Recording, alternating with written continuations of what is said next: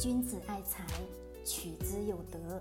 聆听财商智慧，拨动你的财富之路，让金融陷阱无处可藏。大家好，欢迎收听财德商学线上音频课。接下来有请贺老师的分享。好了，各位，我们今天呢来聊聊资产配置。好，聊资产配置的话题，可能都离不开股市、房子，对吧？那么我们先从房子来讲起。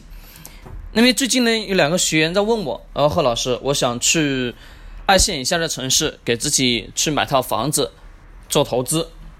他说一线城市太贵了，买不起。我说二线城市你买买得起又又能怎么样呢？他说投资啊，有收益啊，别想的那么天真，没有。那么我们从几个维度来看，好吧？我们先从大的方向，我问大家，现在大的方向下，整体的房价未来增值的空间还有吗？很显然是没有的，对吧？我一直在强调，相对应的来说，几乎房价的涨幅在什么城市？在核心城市的中心地段。什么叫中心地段？也就是说，商业圈内，在那个市中心的商业圈内，那个房价有可能会有上涨。但是我呢，一般普通的正常家庭买得起吗？买不起。就是买得起，他还要背负什么？高额的银行贷款，高额的负债，对不对？那相对来说，你已经有房子了，你还要去二线以下的城市去买这个房子，已经没有多大意义了。因为整体的宏观情况来说，在二线以下的房子，你说还有多大的升值空间？没有，对不对？好，这是一个维度。好，我们再从另外一个维度去说，我们二线以下的城市流动人口多吗？我问各位。流动人口多还是不多？很显然不多，对不对？而且去二线以下城市做生意的人多吗？也不多。市场上去卖的很多东西都是基本上都是那个二线以下城市的周边的居民在进行买卖交易，对吧？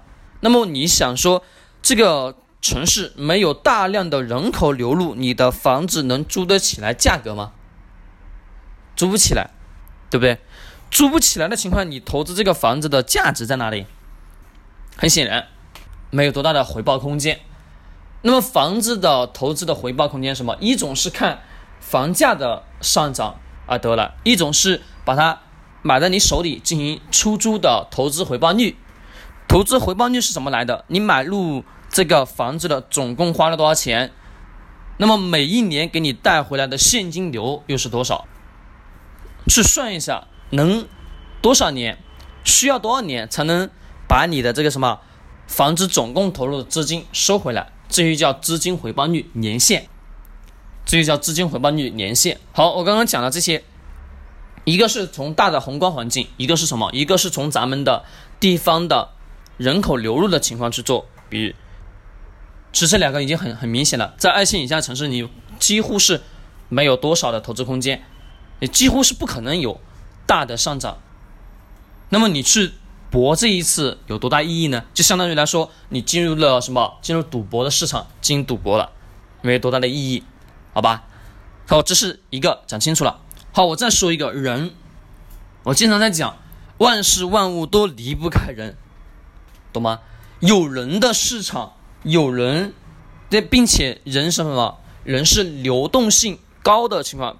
而且是不断的有流入，那么呢，这个城市，它的房子，它的任何的东西都会具有一定的价值空间，懂吧？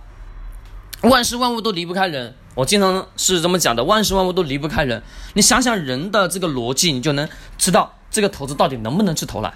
很显然是不能的。好，这里是讲的是房子。那么我们在做资产配置的时候，房子房子的配置要怎么去配呢？是我的个人建议，你自己的住房一定得要是有一套，对吧？不管说你是在一线城市还好，还是二线城市、还是三线城市，你总得要有自己一个养老的房子，这是必须的，对吧？如果条件稍微更好一点，你在一线城市稍微偏一点的地方买个房子也可以，交通又方便，因为有车子，对吧？不可能说很偏，但是核心地段的房子。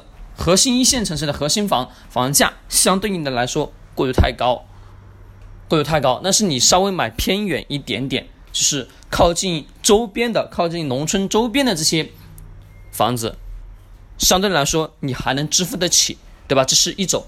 但是你的住房一定得有相对应的配置。那么还有什么？股市，好的，股市它的流动性很强，房市是没有多大的流动性，对吧？是你从拿到房产证的那一刻开始，你至少得要在手里五年才能把它卖出去。但是呢，股市的流动性很强，今天买进去，明天可以把它卖出来。那么我们对于在股市上做资产配置的前提情况下，不能占用你太多的资金，只能占到你所有的资产当中的百分之二十。为什么讲只是百分之二十呢？因为股市的风险相对应的来说要大的很多，而且这个得要看每一个人的资金情况来做不一定的配比，不一定的配置方案。因为根据每个人的家庭当中的具体情况去做定制化的什么资产配置，不是说一篇的概全，需要的是自己各位去衡量。房子得要有，股市配置得要有，对吧？银行存款你也得要有，基金指数定投你也得要有，这些把所有的融合到一起，对于你来说才算说是合理的，明白吗？才算说是合理的。好，我们今天讲的是什么？资产配置，讲了房子，讲了股市，那么根据每个人具体的情况来做具不一样的判断，而不是说按照我所讲的这个完完全全是套用，不是。是需要根据你现在的这个经济情况，你现有的条件来去做不一样的资产规划，这是一定的。好，我们这节课呢就讲到这里。